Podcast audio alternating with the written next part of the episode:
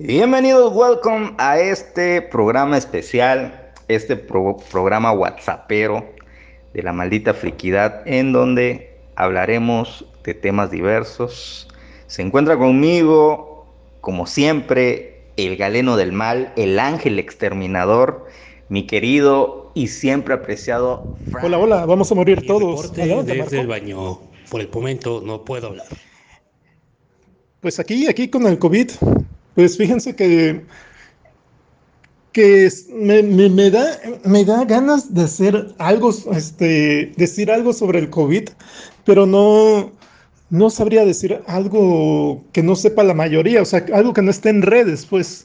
Em, algo que no diga, o sea, cualquier cosa que yo diga, pues obviamente me voy a hacer primero en la OMS, en páginas oficiales, y es algo de lo que, de lo que cualquiera, de lo que cualquiera que se quiera informar, pues ahí está, ahí lo tiene a, la mano. Mm, lo, único que, que sé ahorita, así como que, como que no sabe toda la población, es que, por ejemplo, aquí hay un hospital donde, donde un, de 10 casos se manda a hacer estudios a uno, que yo supongo que es para reducir, reducir este, números. Mm, sí, también sé que es, que es difícil, que es caro, que lleva, que es, que es este, difícil tener las pruebas adecuadas, que es tardado, que es, que es una prueba que tarda alrededor de 72 horas y que y que pues obviamente son, o sea, para mantener esos números tan bajos, sí hay más casos de los que, de los que se dice. Aún si se hiciera una buena, una buena revisión de, probables casos, no se mantendría actualizado. Ahora con, con un gobierno que, que quizás no quiere causar pánico o qué sé yo, este, por sus razones, y que no tiene la capacidad para para detectar tantos casos sospechosos y casos confirmados, pues obviamente sí, sí son menos los, los casos de cómo está la situación en sus respectivas ciudades también, pero aquí ya cerraron, están, están cerrando las, los depósitos de cerveza a las 6 de la tarde.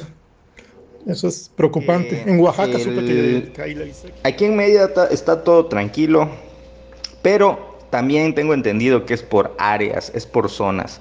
Hay zonas en las que a la gente le viene valiendo madre, que es específicamente el sur. No me dejará mentir el buen eh, Ramón, que no sé, creo que él vive en el poniente, que es como que el intermedio como que Mérida sí es un rollo muy de zonas, que, que hay zonas más populares, zonas un poquito más marginales, zonas más fifí, zonas clase mediera, zonas guanabí, hay de todo aquí en Mérida, pero sí está muy dividido y al menos en la parte donde yo vivo, sí está la gente respetando la cuarentena, sí ves que las calles están vacías, eh, sí ves, al menos en el fraccionamiento, sí ves que, que los restaurantes están tomando medidas, y todo ese rollo. Pero un amigo que vive, por ejemplo, en un lugar que se llama Ciudad Cauquel, dice que le vale verga a la gente, que sigue viendo a la gente afuera, los súper llenos y, etcétera, etcétera. No me consta porque yo la verdad sí estaba en cuarentena.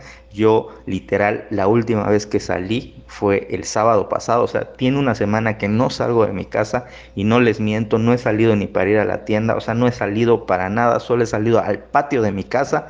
Eh, del resto he estado en la ciudad donde nací, que es Campeche, que es súper buleada por los yucatecos, principalmente por el buen Ramón.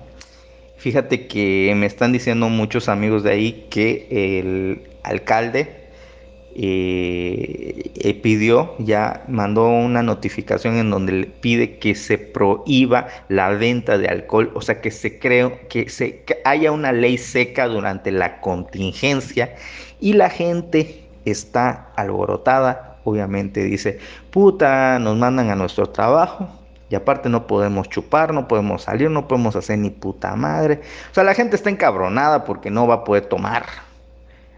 Como siempre digo, no toda la gente, es un sector de la gente, incluido algunos amigos que tengo, que dicen, no, es que ese hijo de puta no, tiene que, no puede quitarnos nuestro derecho a gastar nuestro dinero en lo que queramos y que la puta madre.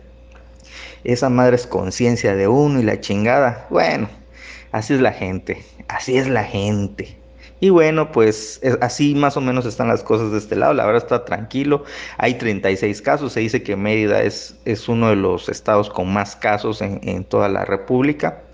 Este, pero eh, en general yo, mi vivencia personal es que lo veo tranquilo, me siento seguro. Y pues bueno, yo siento que no corro tanto peligro porque soy una persona que no sale tanto, ¿no? Que su, el trabajo que, que tengo, ahorita pues que como ustedes saben estoy en una fase de recesión, pero en general, aunque yo cuando yo trabajaba, yo trabajo aquí desde la casa, aquí, aquí tengo mi oficina, así que no tengo ningún problema con eso. Y todos mis clientes son online o han sido online, así que pues tampoco tengo broncas con, con el trabajo de nuestro querido eh, Marco, a ver si nos contesta. Ahorita está cagando, digo, está bañándose. y seguiremos con esta transmisión online. Vamos a estar eh, mandando audios durante pues, una horita o hora y media si los quieren oír, si no, pues también no los escuchen, porque pues creo que es un formato que nos puede resultar más cómodo para que no se nos sigan amontonando los podcasts. Y porque bueno en esta contingencia no necesitamos hacer mientras llega eh, Marco y nos cuenta eh, sobre cómo está viviendo eh, la cuarentena que de entrada ya lo nosotros ya lo sabemos porque ya nos lo ha contado pero pues toda la demás banda de la maldita friquidad a lo mejor no lo sabe ¿Qué te parece si mientras lo esperamos hablamos del tema que sugeriste de una forma muy light? Vamos a hablar de Stephen King. ¿Qué te parece de... Yo eh, puedo aportar sobre las películas, que es lo que más he visto de Stephen King. Es más, no es lo que más he visto, es lo único que he visto porque yo no he leído un solo libro de Stephen King en toda mi vida. Aunque tengo un libro de Stephen King en inglés, ¿eh? que pero obviamente no Stephen King. Este, pues, ¿qué, ¿qué nos tienes que decir al respecto de este actor? Uy, uy, uy, sí me agarras un poco en curva. Bueno, en realidad sí ha, sí ha, salido en unas películas, así que hasta cierto punto se podría decir que es un actor. Eh, es un... Sí me, me agarras un poco en curva porque no tengo organizada la información. Este es un tema que empecé a leer porque lo estaba preparando para un podcast, no precisamente con la maldita friquidad. Me estaba asociando con, con otra persona, otra persona que, que, conocerán en, cuando editemos un, un podcast, un episodio sobre, sobre fantasmas. Esta persona se llama Joss, pero desafortunadamente ya llegó a su fin nuestra pequeña colaboración. Bien, eh, haré una pequeña reseña como pueda de Edwin King. Nació el 21 de septiembre de 1947, o sea, tiene 72 años. Eh, nació en Portland, Maine. Maine es uno de los, de los, de, los estados, si no me equivoco, este, sí, es un estado, donde, donde se desarrolla la mayor parte de sus novelas. Stephen King, era novela llamada Carrie, la cual fue fue desechada por él mismo, fue, este, la, la desechó a, al bote de basura y fue recogida por su esposa y le dijo, oye, si escribes bien, o sea, esto, esto está padre, o sea, nada más reescríbela mejor y, y públicala, pero está, está padre de esta niña loca. y ahí empieza su, su, carrera como escritor. entonces, empieza después sí, con la de, bueno, no sé exactamente con cuál sigue después, pero posteriormente escribe la de Resplandor, la de Torre Oscura, la, de es genial. Eh, bueno, es genial la película. Y es escribir tantas novelas que en algún momento se llega a preguntar si debe de, seguir este. Si, si, lo que escribe no es por. no es aclamada por su propia fama posterior. Y también llega el problema de que, de que hay una ley que prohíbe a un autor sacar más de un libro al año. Entonces se hace, se crea un seudónimo, que ahorita no recuerdo el nombre, pero de ahí escribe otras novelas. O sea, es un escritor, muy, muy alcohólico. En muchas de sus novelas, como El Resplandor, como Misery, este, eh, destacan sus personajes por ser por ser alcohólicos, que en la película del, del Resplandor, The Shining, no, eh, el director no, no manifiesta tanto como en el libro eh, la, el, alcoholismo, que en algún momento tiene, tiene, hacen ¿cómo se llama? Una... Sus amigos se organizan para decirle, ya, deja de tomar una intervención. Entonces, él se da cuenta de que si es mucho alcoholismo, de, deja el alcohol, pero yo pienso que, que, que la mayoría de los artistas buenos eh, tienen alguna adicción. No sé, JM. pero... Mm, pero este, resulta que cuando deja el alcohol, también deja de escribir, pierde su imaginación. Después de unos aproximadamente unos tres años, vuelve a retomar su escritura y vuelve a resurgir con muy buenas historias. Como, bueno, quizás muchos no lo saben, pero hay muchas, muchos libros que no, no exactamente son de terror. Uno de ellos es que es la película favorita de IMDB, del, ranking de IMDB, que es de, ay, no la tengo a la mano, pero es The Shadow Redemption o Sueños de Fuga. Y está la de Misery, está mm, otra película que no me acuerdo cómo se llama, pero que, que, es de unos chicos que encuentran un cuerpo. Y hay muchas películas muy, o muchos libros que son muy buenos, que, que no necesariamente son de terror. Y también hay muchas películas y muchas películas se, han, se sabe de que entró en conflicto con los directores porque no, no seguían el, el, guion, la esencia de lo que él escribía. No sé si Marco JM les gustaría mencionar alguna película favorita de, de este escritor. Bueno, una película basada en un libro. por interrumpir, pero bueno, ya llegué. Este, oye, Frank, yo realmente no soy un gran conocedor del señor King. Lo que conozco pues, es por las películas. He leído, yo creo que no más de tres libros de él. No, no soy un gran lector del señor King. De hecho, este, tenía planeado leer It este, el año pasado para ver qué ondita con las películas. Pero la verdad es que me dio un poquito de flojera y tenía un montón de trabajo este, atrasado y pues ya entre la flojera y entre que sí son librotes, porque son librotes chonchos, ya la verdad es que no me dio tiempo. Este, sí, creo que es un autor que produce mucho, que está escribiendo continuamente. Por ahí un amigo, este, que él sí es fan de Stephen King, me contaba que tiene que creo que él se propone escribir alrededor de unas 20, 30 cuartillas al día, lo cual los que hemos tratado de escribir alguna vez sabemos que es una cantidad pues bastante considerable, ¿no? Ya que te sean buenas o sean malas es otra cosa, ¿no? Pero el chiste es sentarte a escribir.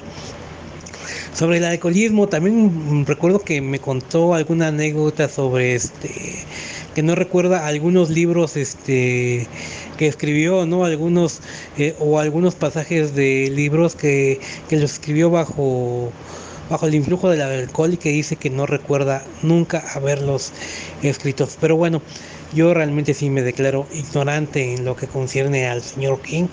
No, este, no hace mucho, pero disfruto bastante cuando me topo con una película que está basada en algún libro de ellos. Eh, de hecho, lo conozco más por las películas. realmente no, JM no, ha leído ningún libro de él, yo tampoco he leído ningún libro de él. Lo que hablaríamos son sobre las películas que se han hecho basadas en sus en sus novelas. Yo creo que tú eres el que más conoce, que tiene una forma muy, como que muy, muy criticada de escribir por otros escritores que dicen, no, es que ese no es un escritor y que no sé qué.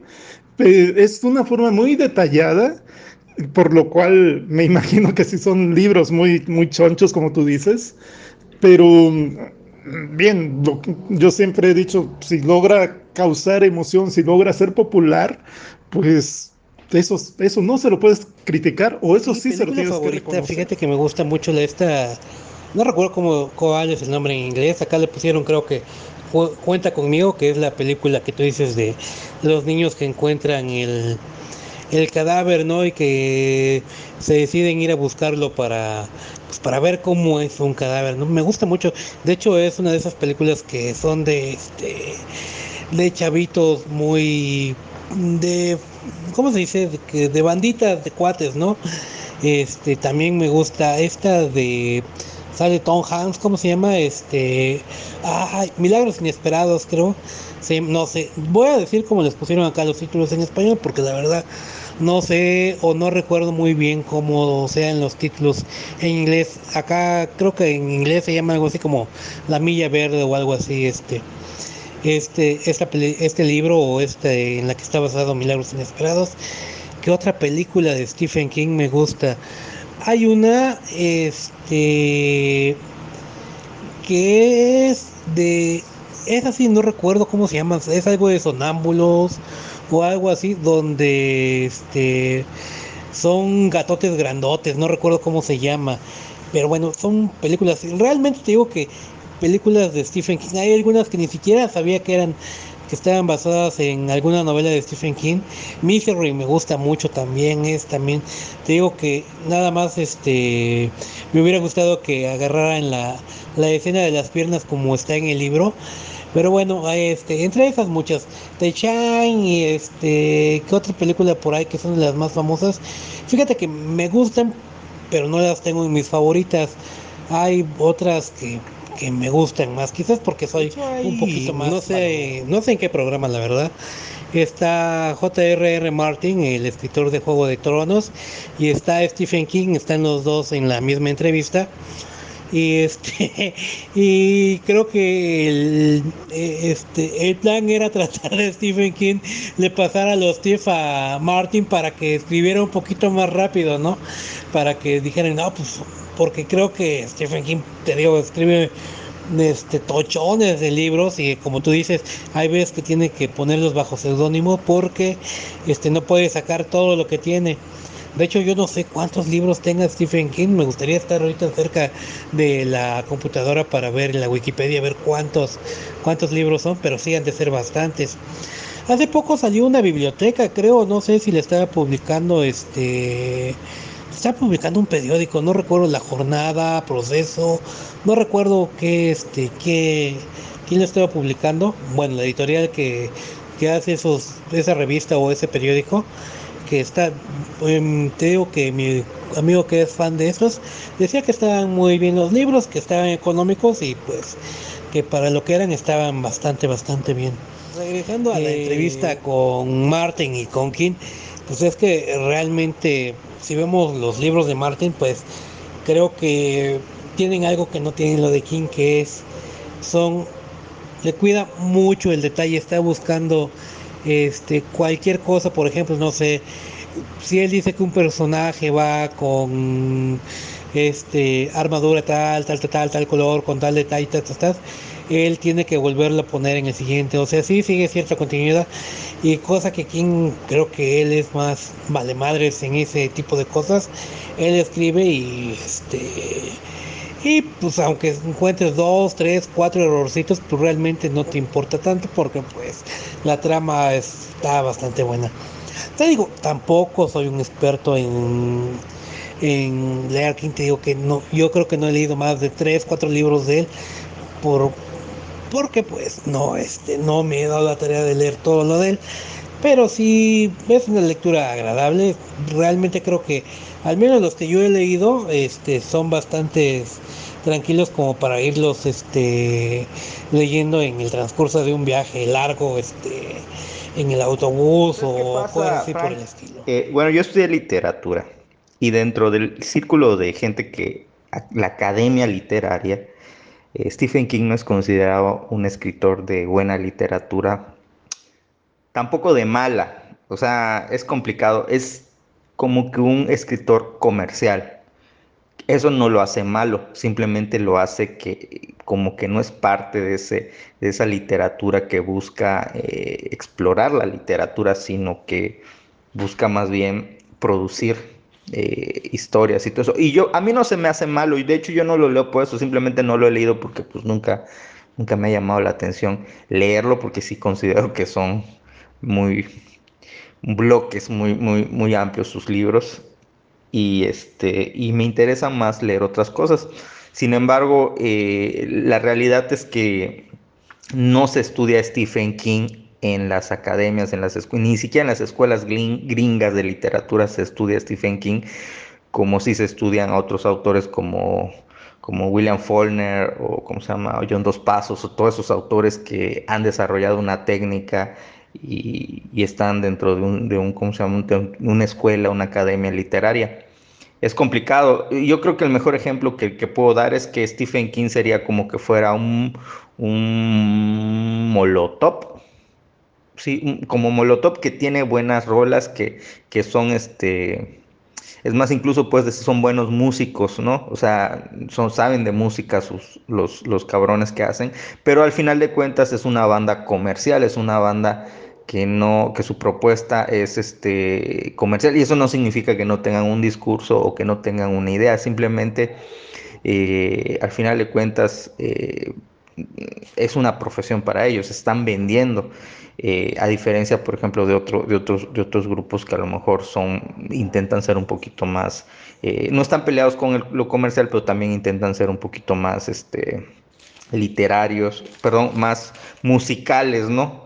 Por ejemplo, Café Tacuba, ¿no? Que ha experimentado más, que de repente se ha, rozado lo comercial, pero siempre se ha mantenido en un rollo muy como que hasta siento como escritor, eh, no es un escritor literario eh, per se. Lo mismo, por ejemplo, le pasa a George R.R. R. Martin, el autor de Juego de Tronos. Sin embargo, yo, yo él sí he leído a George R.R. R. Martin y yo sí considero que George R.R. R. Martin es un buen escritor. O sea, sí tiene técnica literaria y creo yo que con el tiempo va a ser estudiado. Yo creo que eh, el autor de Juego de Tronos, dentro de 30 años, dentro de 50 años, va a ser estudiado como si es estudiado Tolkien, este, y como si es considerado Tolkien en, en, ¿cómo se llama? en la literatura formal, como le pasó a Edgar Allan Poe, que en su momento no era considerado literatura formal lo que hacía, sino que era literatura pasquinesca o era literatura, pues sí, como que de esas que se publican en los periódicos y en las revistas, no era considerada literatura formal pero con el paso del tiempo adquirió ese dejo. No sé, a lo mejor ya a Stephen King le pase eso, ¿no? Dentro de, cuando muera, dentro de unos años, ya sea considerado, pero la realidad es que en el momento no es eso, no es considerado así. Yo no lo he leído, así que no tengo las herramientas para criticarlo como escritor. Simplemente sí he escuchado que gente que lee y que lo ha leído no lo considera tan un gran escritor. Pero bueno, pues igual historias muy buenas y eso se refleja en las películas que, están inspiradas en la obra de él. Luego entonces no puede ser un, desperdicio de escritor, tiene que tener algo bueno porque las historias que ha desarrollado son muy buenas, aunque muchos dicen igual que le, cambian a las historias de Stephen King. Las historias de cine que, que, mejor han eh, eh, se han desarrollado son precisamente las que sí le han cambiado ciertas cosas de lo que eh, Stephen King hace. Es lo que lo que se rumora. Como, como digo, yo no tengo el sustento para decir eso. A mí me gusta mucho la de Christine, la del coche. Me gusta mucho esa película. Me gusta mucho la de, ¿cómo se llama? La de Misery, de, igual está buenísima, con Katie Bates. Eh, me gusta mucho una donde, ay, no me acuerdo el nombre, de Tiny Line, creo que se llama algo así, que es de un, güey que quiere bajar de peso y le dan un hechizo gitano y empieza a bajar de peso. Está muy chingón, es como más comedia, de humor negro. Eh, este, Stand By Me, Quédate conmigo, ¿no? Que es la que decía la de los chavitos, que no es nada de terror, es más como de un proceso. En, realmente creo que he explorado muchos, muchos géneros tanto el terror como el drama, un poquito de comedia, humor negro. Este, y eso es, yo creo que, que, es eh, interesante y remarcable. como referencia a lo que a lo que preguntaba Marco, eh, a lo que comentaba Marco de, cuántas novelas ha escrito, en Wikipedia dice que ha, publicado 62 novelas, eh, siete de ellas bajo el seudónimo de Richard Bachman y siete libros de no ficción y alrededor de 200 relatos y novelas cortas. La película de Cuenta conmigo fue, participaron como actores Will Wheaton, eh, Will Wheaton eh, el que sale en Big Bang Theory, eh, River Phoenix, eh, el hermano de Joaquín Phoenix, quien ya murió, eh, Corey Feldman y alguien que se llama Ray Jerry O'Connell, ese no lo ubico. Fue producida, public, eh, bueno, salió en 1986. ¿Tú crees realmente que la academia tenga cierto valor actualmente? Digo, obviamente la academia se forma para tratar de cuidar, este, voy a hablar de lo que más conozco que es la academia, este, en lo que es la carrera de filosofía, que está bastante cerrada a lo que ya es un canon filosófico, ¿no? Lo que ya está de alguna manera dicho y se cierra mucho a propuestas nuevas, ¿no? Como que son aceptadas muy pocas veces con este y con cierto este con cierto dejo de pues te vamos a dejar entrar pero tú no eres filosofía, güey. Y te lo quiero dejar bien claro. Por ejemplo, ahorita estoy este, uno de mis autores favoritos, que es Bataille, este, que él propiamente este, tuvo que decir que lo suyo no es filosofía, sino que es más otro tipo de literatura, porque la academia se puso mamona con él, ¿no? Hubo en su tiempo lo que hicieron con Nietzsche, que realmente decían que lo que él hacía pues, realmente no era filosofía, porque ni siquiera es filósofo, sino que me parece él es más un este filólogo y por eso lo había fe, feito en la academia, este y así cosillas, ¿no? Por decir algo. Pero realmente ¿qué peso crees que tiene la academia? Yo voy a dar ahorita mi opinión. Yo creo que para los que de alguna manera quieren vivir, ya sea de literatura, ya sea de filosofía, o lo, o lo que envuelve este, la academia que les, que les convenga, o sea, de la que se ocupa, de la rama de la que se van a ocupar, si quieres vivir de eso, pues de alguna manera te tratas de acercarte a esa para que ellos te den las facilidades. Si realmente te vale madres, pues yo creo que pues, te viene valiendo tres hectáreas de verde pasto, lo que pueda o no pueda decir la academia de ti y yo creo que King es uno de estos casos, ¿no? que realmente no creo que le importe mucho lo que diga la academia. que no eres tricky, Fran, porque si hubieras dicho, este, cuando dijiste Will Wheaton, yo pensé que ibas a decir el nombre del personaje de este, que hace en Star Trek, que no lo voy a decir y te lo voy a dejar de tarea, y también porque no me acuerdo.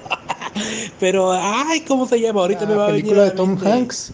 Es, sí, es conocida como The Green Mail, Mile, eh, disculpen mi inglés. Sale, pues, obviamente, Tom Hanks, Michael Clark Duncan, quien también, también ya murió. Y fue una película donde sí tiene ciertos toques paranormales, pero no, para mí no es considerada, considerada una película como tal de terror.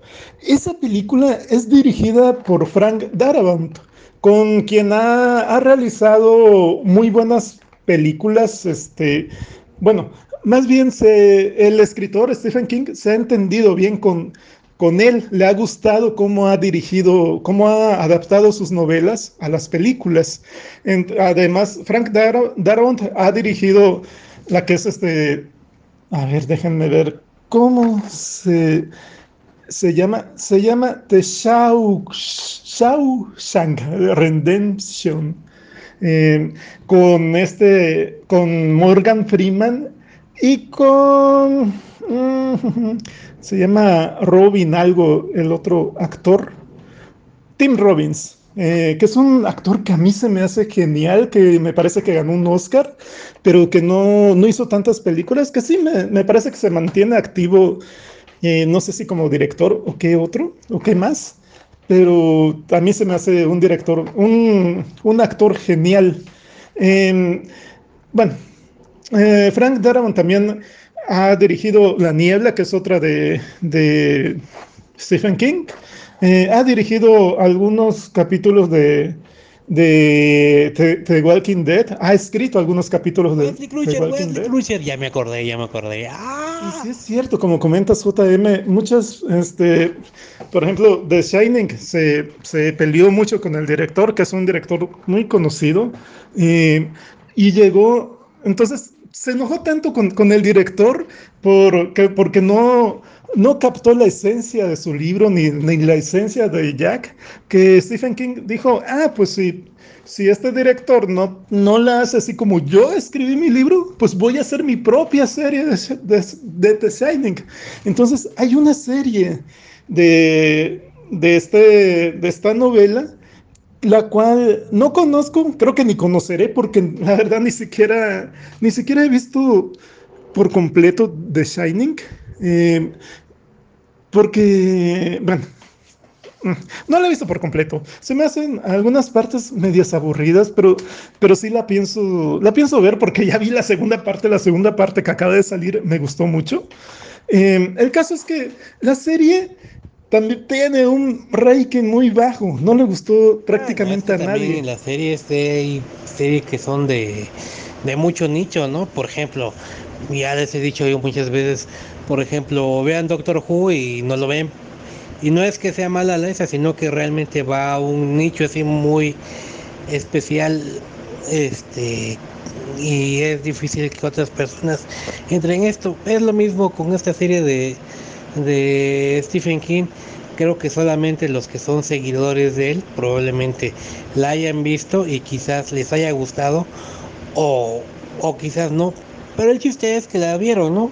Son series muy de nicho. Pues, Saben que no, nunca vi Star Trek. Hasta, hasta últimamente vi algunos capítulos de, de lo último que salió sobre Star Trek, la serie con, con este tipo pelón, el, el, el capitán, ya, no, ya no me acuerdo. Verla, este, la película esta, creo que se llama Doctor Sueño, algo así la película, ¿no? No la he podido ver y por ahí, este, ya cuando recién salió la encontré luego, luego en, este, en archivo este, libre de impuestos, pero se veía feita y dije, no, mejor otro día la veo con que esté en mejor calidad.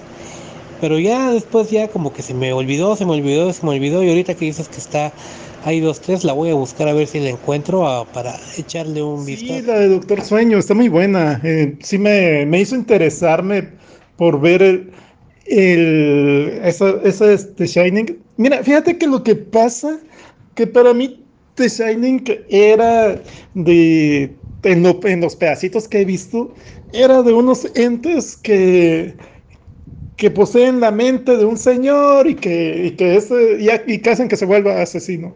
Entonces, esa manipulación de mente como que no, no se me hace tan, tan atractiva en una historia.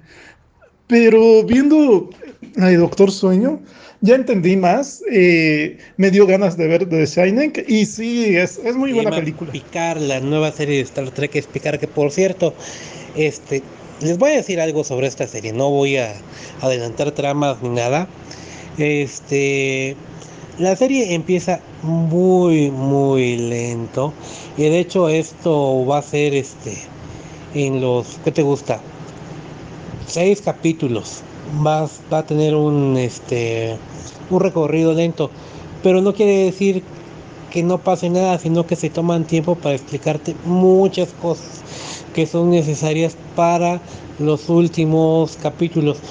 A mí todavía me falta ver ya el último, no lo he podido ver, salió el jueves pasado, yo no lo he podido ver.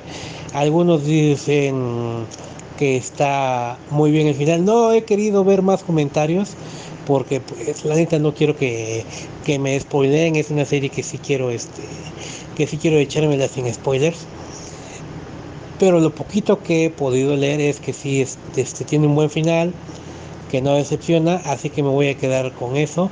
Al ratito yo creo que voy a bajarla, este, voy a ponérmela para, para verla.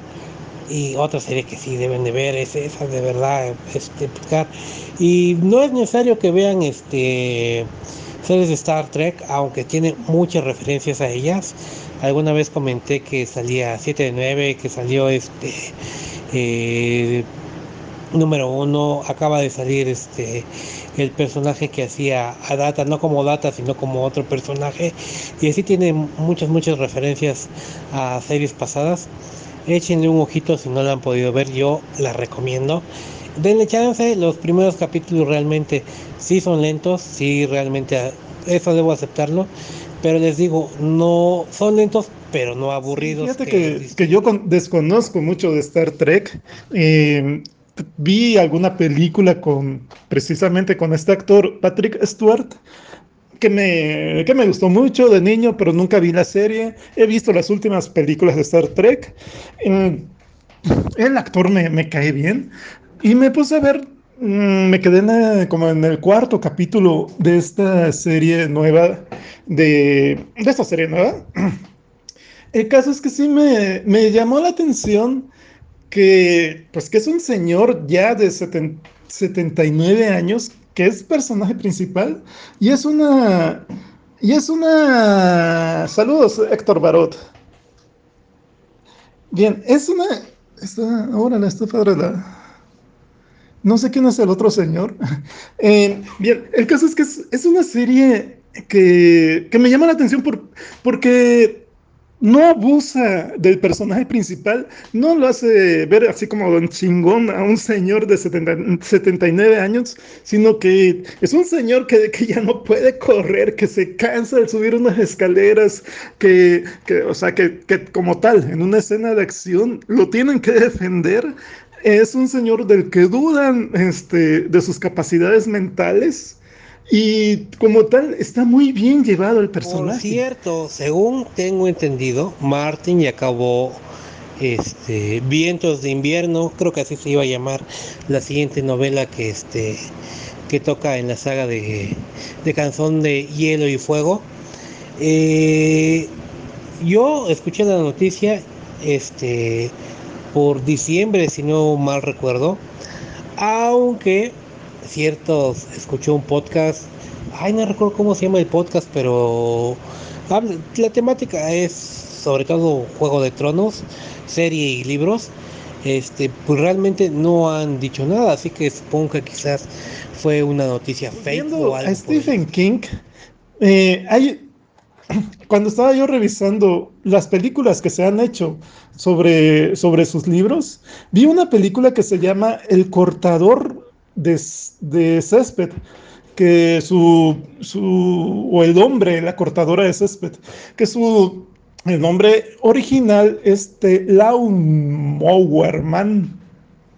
En, en, el caso es que la película fue, participó Pierce Brosnan, el, el que conoce la mayoría, la mayoría como eh, James Bond, uno de los James Bonds, salió en 1992. Yo me acuerdo que esa película la vi, pues yo tendría unos 14 años, la vi en la tele y, y pues nunca supe que, que, era, que era basada en un libro de Stephen King.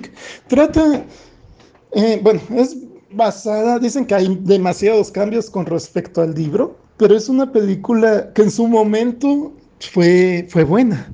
Eh, sale, bueno, trata de, de un, de, un, alguien con deficiencia mental eh, que corta el césped en una casa. El césped me parece que pertenece a la casa del doctor Lawrence Angelo, que es Pierce Brosman. Eh, es un científico que empieza a trabajar con las posibilidades de, aumentar la inteligencia humana y agarra como conejillo de indias a esta persona que tiene deficiencia mental. El caso es que le va, le va dando, lo va metiendo en una máquina, se maneja mucho lo que es eh, efectos especiales parecidas a los videojuegos que llamaron mucho la atención en esa época. Y se va viendo cómo esta persona, el cortador de césped, va se va convirtiendo en una persona inteligente que poco a poco se, se va dando cuenta de que algunas personas aprovecharán de él, que poco a poco se va haciendo más agresiva. Eh, el actor se llama Jeff Fahey, que la verdad no sé si, si volvió a hacer alguna otra película relevante. El, y el caso es que se vuelve muy agresivo y malo. Me parece que en algún momento que para mí para mi gusto, eh, ya exageraron porque se mete en lo que es, ya meten mucho lo que es realidad virtual y me parece que maneja, ya no recuerdo bien, me parece que maneja cosas con la mente. Entonces ya se me hizo demasiado aún para, para esa edad que tenía yo. Pero aún así fue, fue interesante ver cómo se fue desarrollando ese personaje. Víctor Barot, Facebook Por cierto, Fran, solamente para que lo sepas, y si no te ha quedado claro, el que está al lado de King es J.R. Martin, el escritor de Canción de Fuego, de Hielo y Fuego, lo que es Fuego de Tronos, pues. No lo he visto, qué chida. Dicen que es chida. Pues de alguna manera quizás sean uno de los escritores más populares, este, al menos este, en la cultura pop ahorita, pues probablemente sea King y Martin, porque pues King creo que no sé si tiene algún contrato con Netflix o algo, porque varias de sus, este, de sus novelas he visto que, que están en Netflix, por lo menos se han hecho creo que un par de ellas recientemente, el juego de, de Gerald, si no mal recuerdo, y ese que decías del, del césped o el pasto, no sé cómo le pusieron en Netflix, que están basados en una novela de Stephen King. Entonces están, y hay creo por ahí otra que no recuerdo la manera, pero últimamente he visto que Netflix también le ha metido este ganas con estas novelitas del señor King. La que lo que yo tengo ganas de leer y que me han dicho que sí es un que está muy chingona pero que te tienes que rascar por todos lados es esta serie de ¿qué?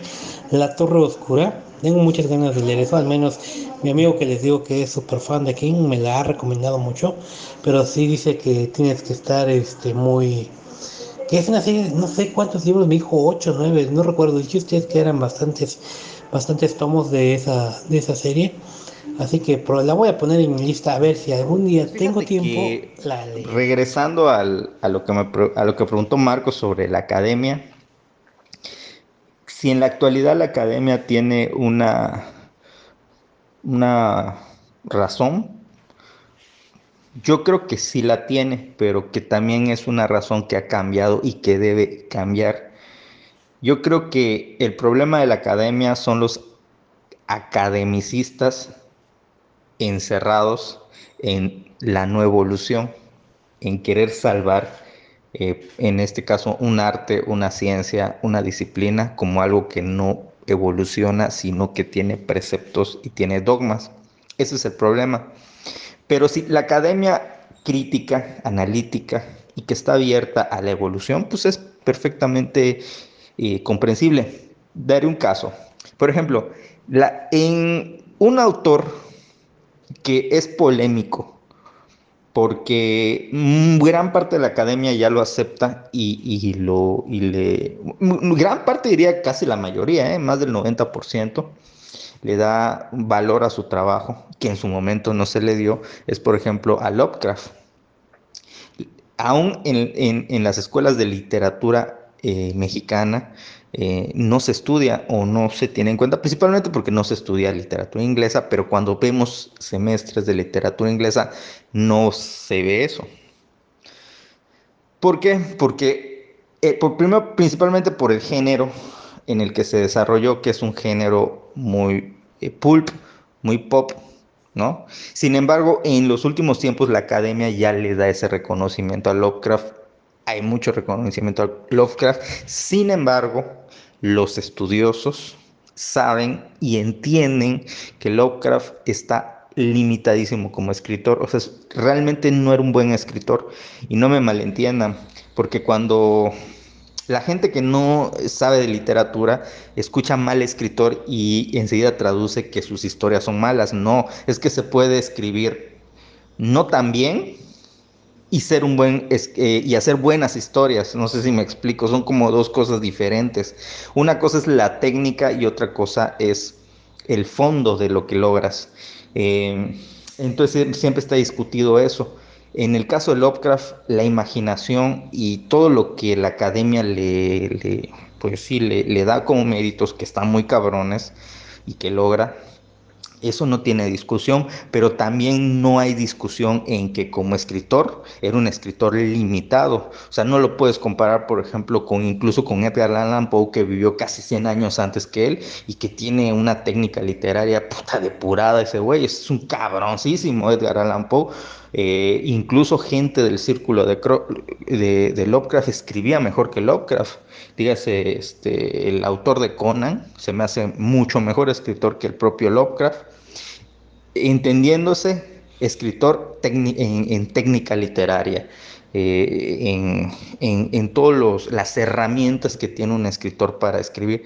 siento yo que eso es lo que sí le puede pasar a Stephen King. Stephen King es un gran escritor, de, eh, hace historias muy imaginativas, crea tramas buenas. Bueno, igual sé que tiene malas, pero está limitado en su técnica y en su exploración de su técnica.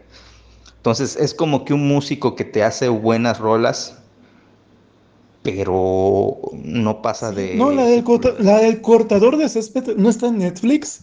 Em, creo, que, creo que la estás confundiendo con una que se llama eh, En la hierba alta, o que se llama, bueno, en, en original, el título original es The Tal Grass. Em, fíjate que esa, esa me, creo que es de las que más me ha gustado. Es de dos si no me equivoco, sí, de dos hermanos que escuchan el grito de un niño en, en, medio de la milpa, al lado de la carretera, y se meten a buscarlo y se ven perdidos y se ve, no sé, hay una como distorsión del tiempo. Eh, necesito verla de nuevo, pero sí me, me gustó mucho.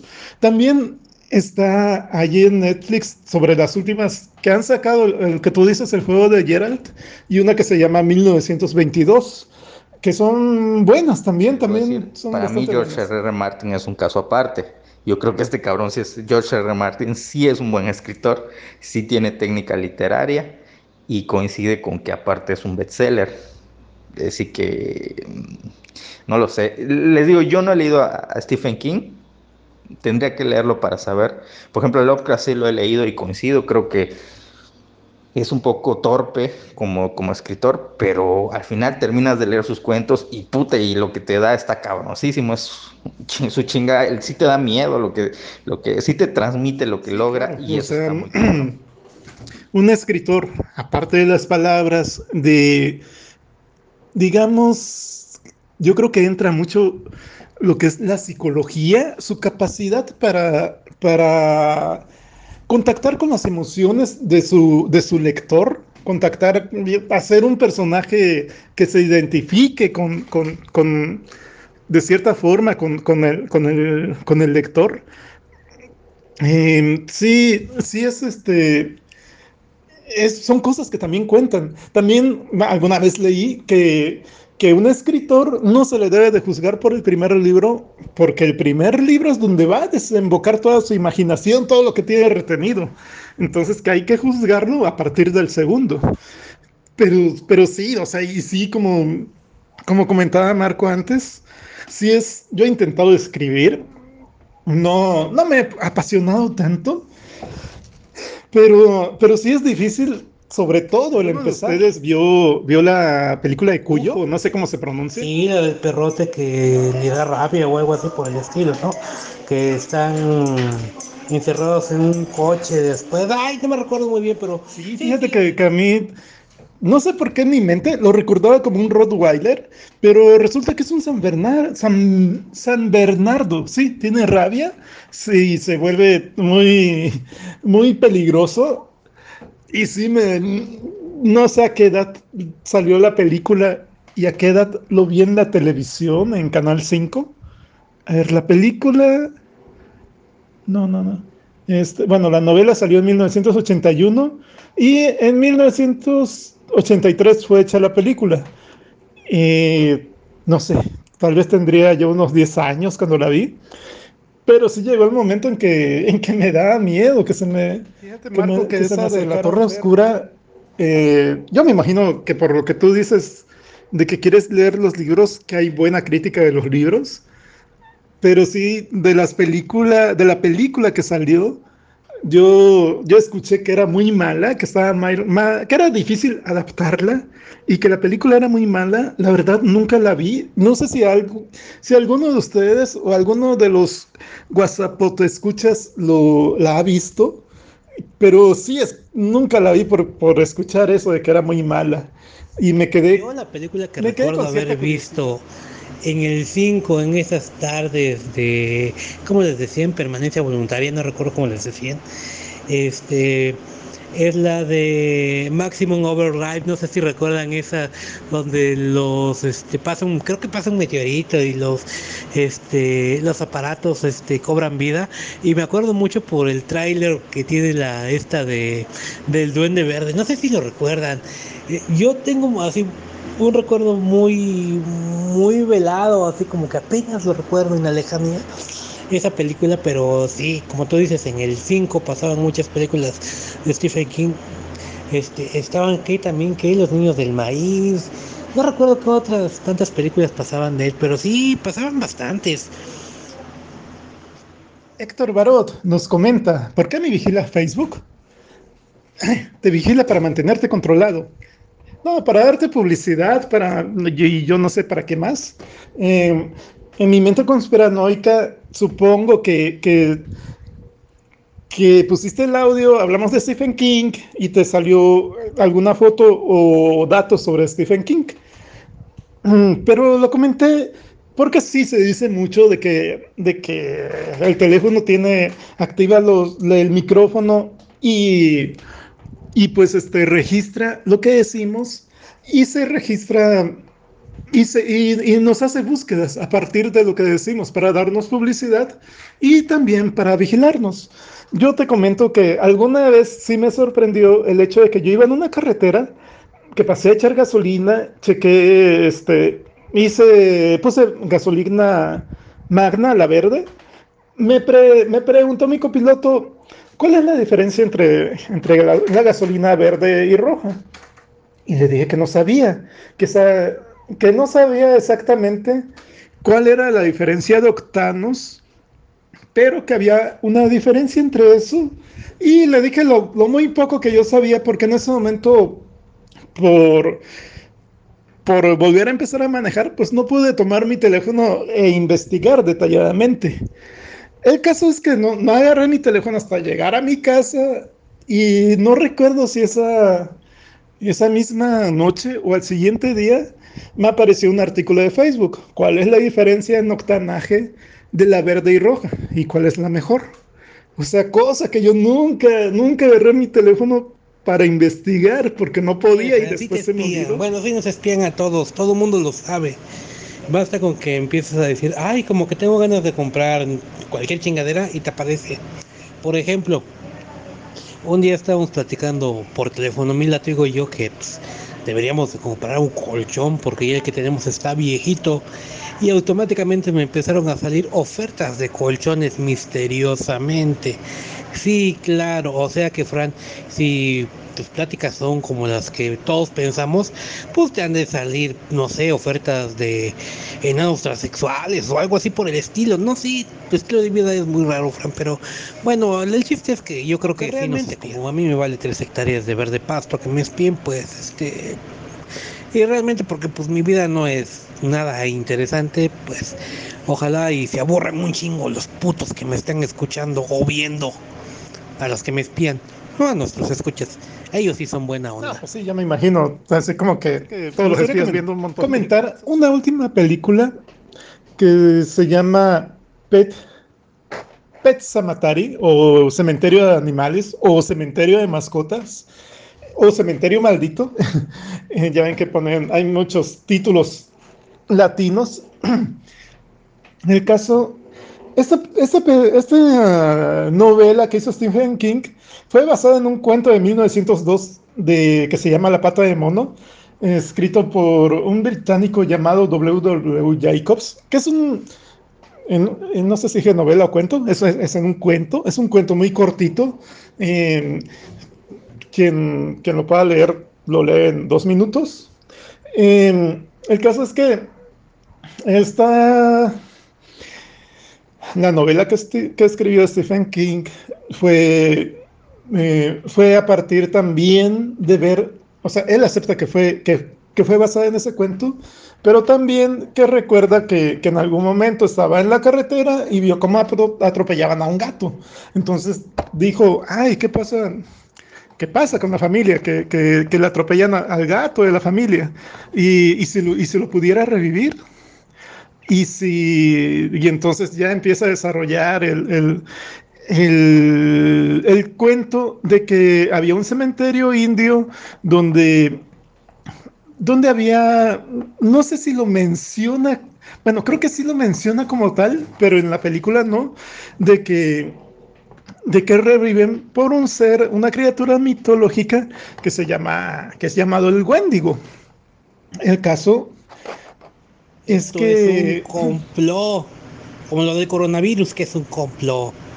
Bueno, la neta, no sé, yo ya no sé ni qué pensar cómo está ese desmadre del coronavirus.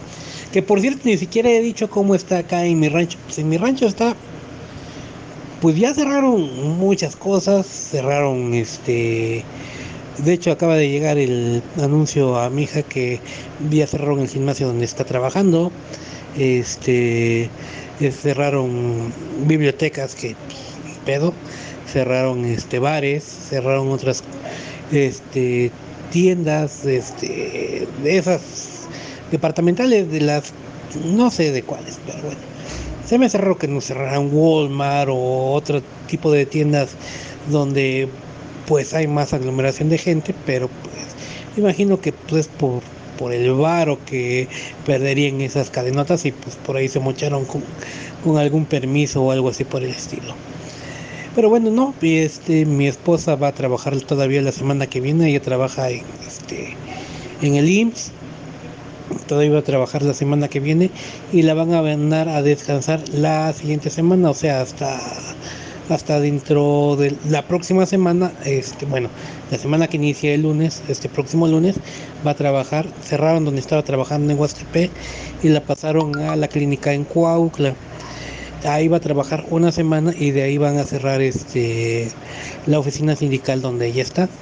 Entonces la van a descansar no sé cuánto tiempo. Y yo pues yo realmente sigo trabajando, no este pues ahora sí que como yo no no si no trabajo no no gano lana, pues le tengo que andar corriendo acá el riesgo de infectarme, que pues pues realmente no sé qué tan peligroso sea, qué tan factible sea. Hace poquito estuve enfermo de la garganta y ya andaba diciendo, oye, a ver si no tengo esa madre. Pero no, ya ahorita ando bien, espero seguir así. Y bueno, acá en mi rancho pues todo tranquilo. Creo que hasta ahora creo que solamente hay un caso confirmado de un infectado. Creo que ya lo están tratando. Y fuera de ahí no he sabido más. es que en algún momento se muere el niño, el niño de la familia es atropellado y pues, eh, pues también lo va, a- además de, de que ya había revivido al gato, que el gato revivía así todo psicótico y maligno, pues no se puede resistir a, a la necesidad de, de intentar revivir a su hijo, al niño que quería tanto, al niño menor y del que, pues que era, sí tenían otra niña, me parece, pero pues, o sea, es un niñito, o sea, que no quisiera en su, en su lugar, eh, pues tratar de no perder la esperanza de regresarlo a la, a la vida. Pero imagínense, o sea, Stephen King revela que es una de las novelas que más le causó miedo. Y, y es una de las cosas que yo me imagino que si, que si uno a veces se sugestiona escuchando al- alguna historia de terror inventada o que quizás vivió a- alguna otra persona, em, ahora imagínense que tú quieres escribir una historia de terror, pero obviamente esa historia de terror tiene que ser buena. Y para ser buena, tiene- tienes que pensar en qué te asusta a ti. Y en los motivos también a veces de, de lo que te está asustando. Eh, el caso es que tienes, no sé, tienes que profundizar mucho en detalles, imaginarte cosas. O sea, aunque no tuvieras un niño, no sé si Stephen King ya, creo que ya tenía hijos, pero aunque no tuvieras uno, imagínate de que, ah, este, se muere mi, mi hijo que aún no tengo y, y pues lo voy a revivir y a ver cómo revive. Y, o sea, va a volver como un ser maligno. O sea, todo eso, no sé, o sea, se me hace que los escritores de terror o son muy fríos o sí se llegan a, a traumar con algunas cosas y empiezan a escuchar ruiditos sale, o, algo así.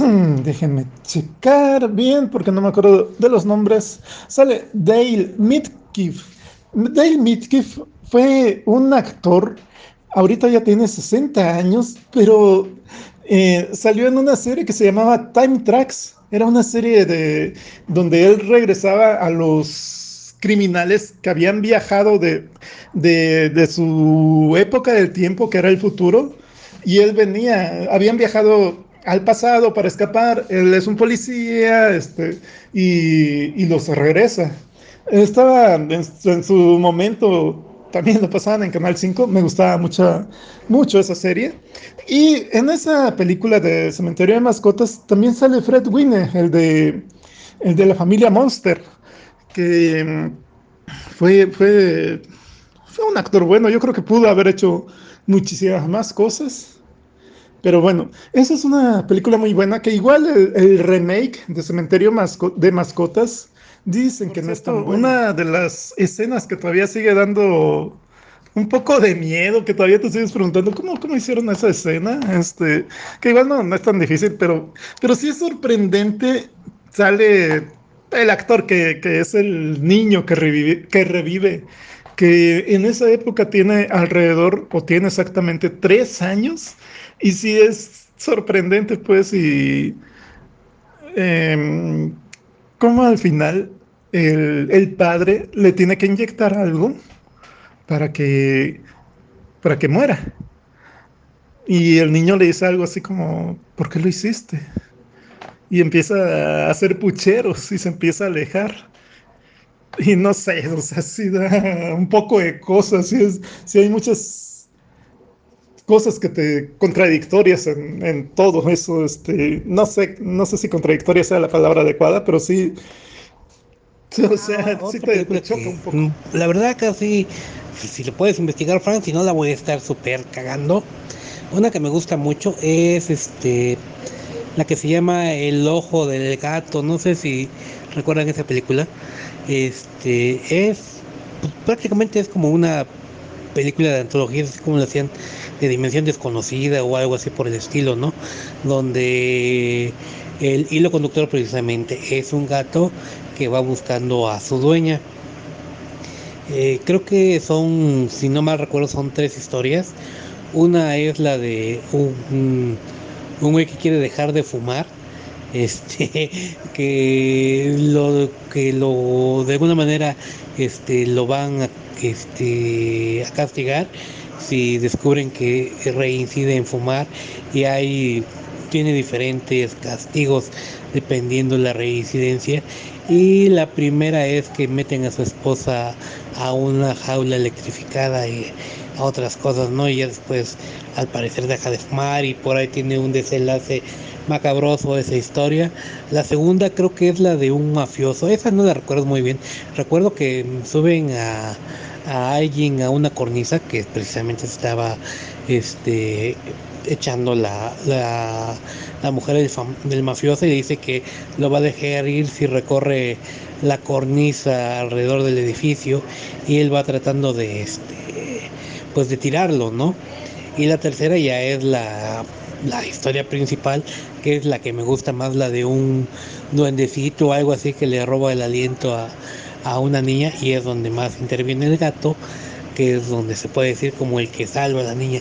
Está bastante buena esa, este, esa película, o al menos la recuerdo bastante buena. Tiene mucho que no, que no la he visto. Desde, como tú dices, Fran, desde esas épocas en que pasaban en el canal 5 o el canal 4, no recuerdo cuál de, cuál de todos esos canales, pero tengo buenos recuerdos de ella. No sé si revisitarla o no.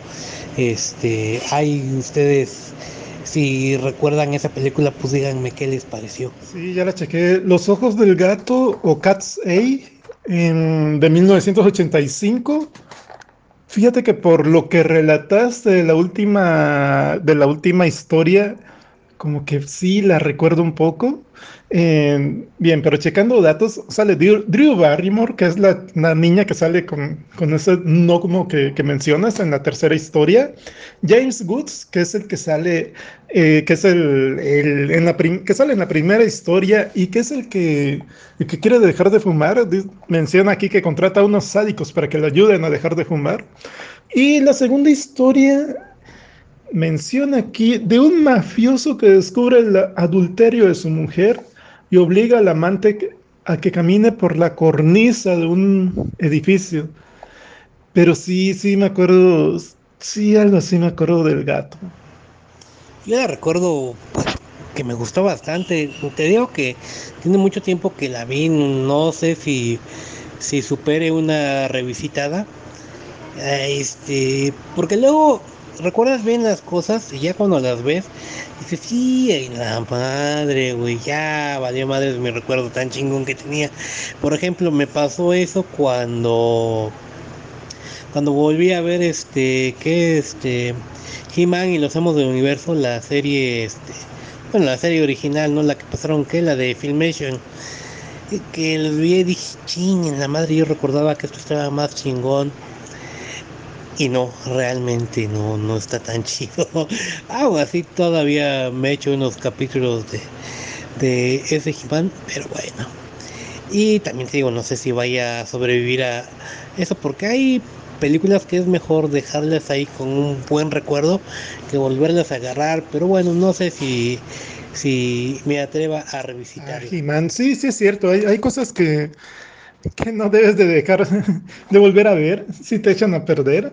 Em, esa película no me, la de Cementerio de Animales, no me decepcionó, pero sí, hay cosas que, que tú recuerdas con mucho cariño, que las recuerdas diferente y, y luego las ves y como, que... Las de repente las tapas en la calle y dices, ay, hijo de su pinche madre, ¿a poco si era mi vieja? Cuando andaba conmigo, creo que la vi un poquito mejor. De sobre He-Man, que no sé si es canon, yo creo que no, nunca, nunca la vi en, en la caricatura, o a lo mejor estoy equivocado y, sí está, pero bien, la historia va más o menos así.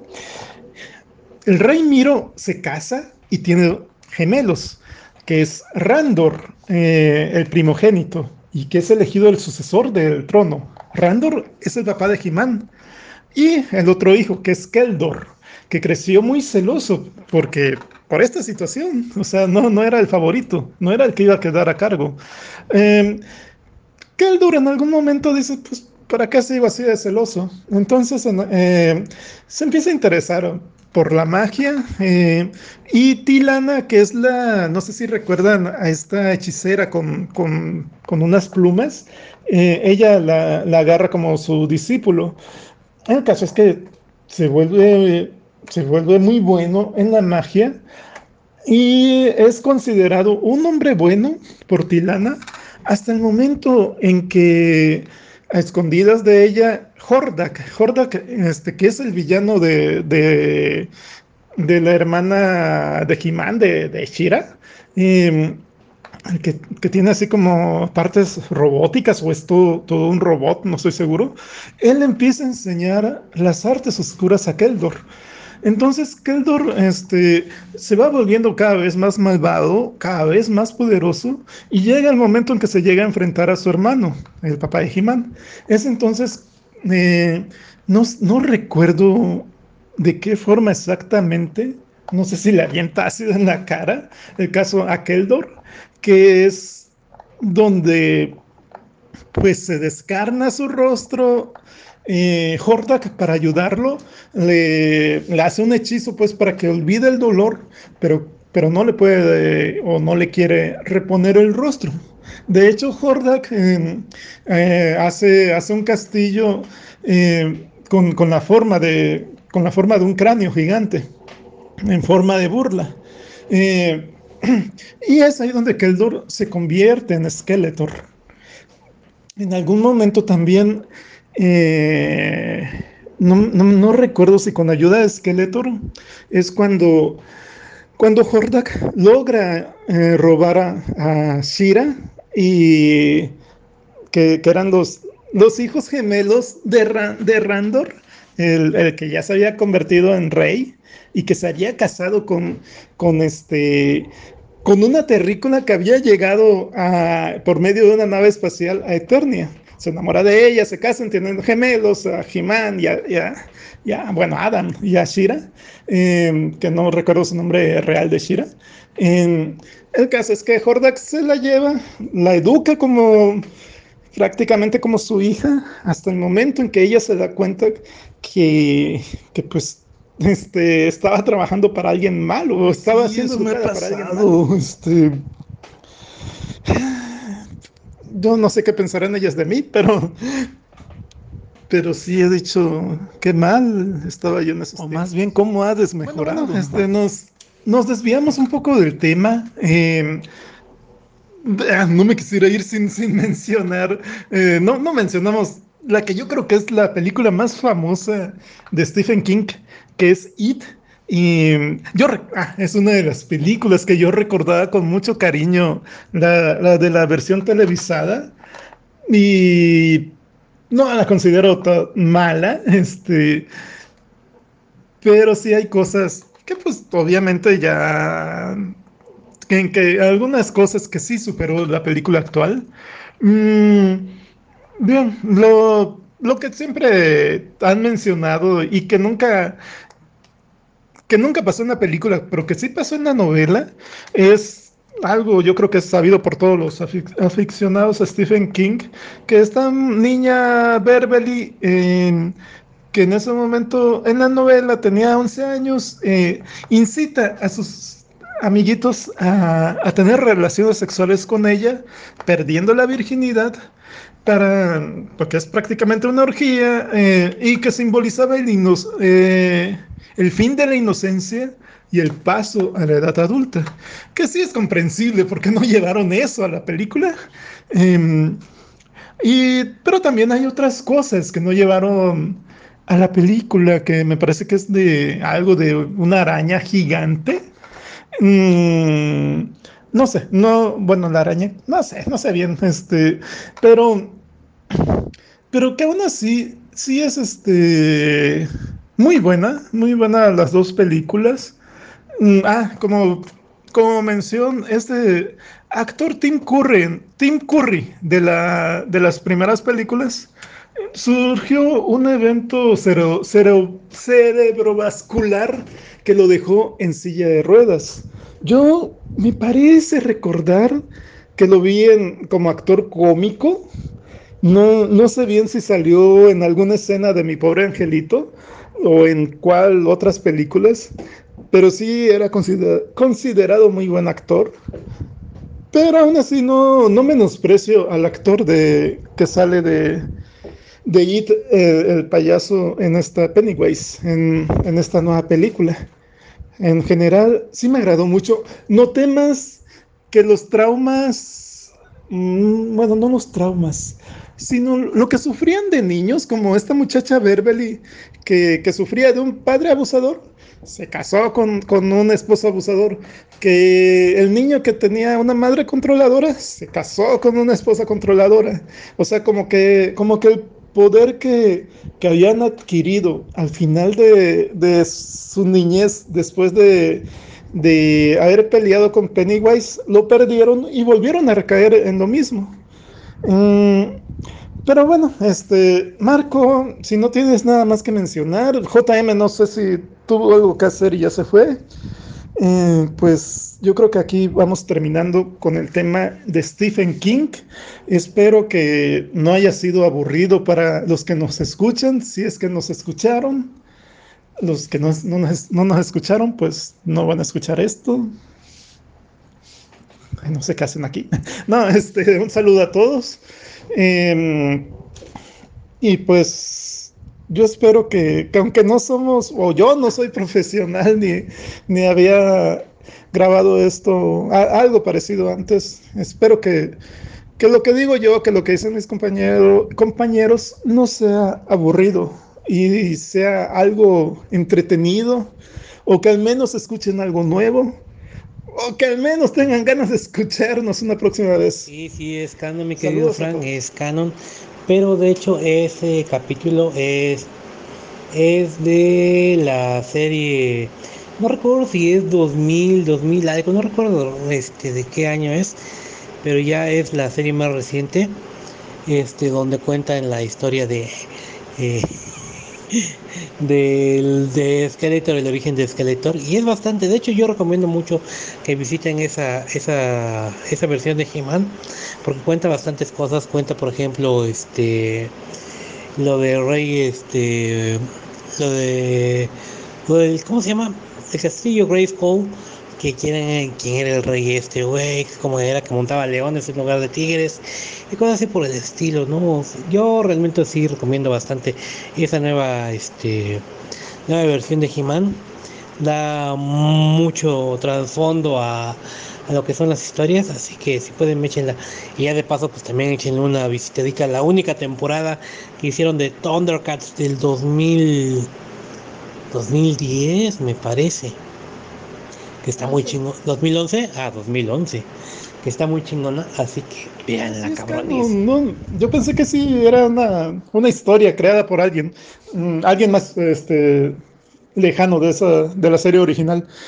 Sí, ah, y también me acuerdo de, de- de este tipo del tigre gay, que en ese momento, bueno, los que lo vieron en mi, en mi época y de aproximadamente mi edad, este,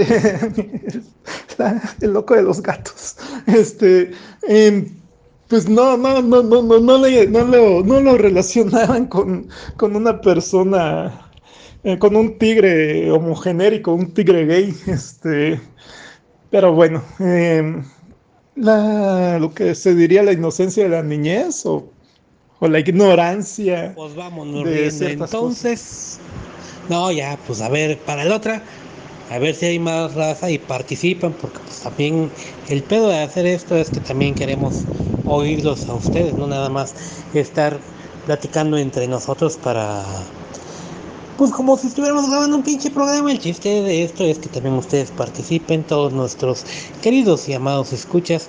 Pero bueno, pues ahora sí como dice Frank, JM creo que se fue por ahí a, a quién sabe dónde. Quiero pensar malas cosas. Y bueno, pues ya también ya es tardito, vámonos a, a hacer malas cosas también. Así que bueno, pues nos escuchamos este otro otro día con más calmita. Y para otro que hagamos esto pues queremos que participen más no que nada más nos estén escuchando cabrones. Así que pues JM Frank Héctor que por ahí estuvo no sé quién más nos escuchó que se reporte. Pues un saludote para todos y nos escuchamos la próxima